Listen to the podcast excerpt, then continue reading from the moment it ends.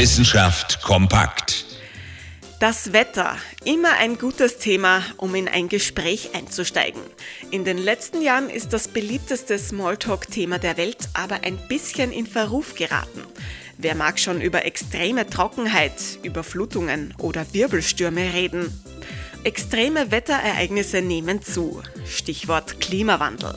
Das Wetter besser vorauszusagen wird also immer wichtiger, um den Schaden so gut wie möglich zu begrenzen. Zum Einsatz sollen dabei jetzt Mobilfunkdaten kommen.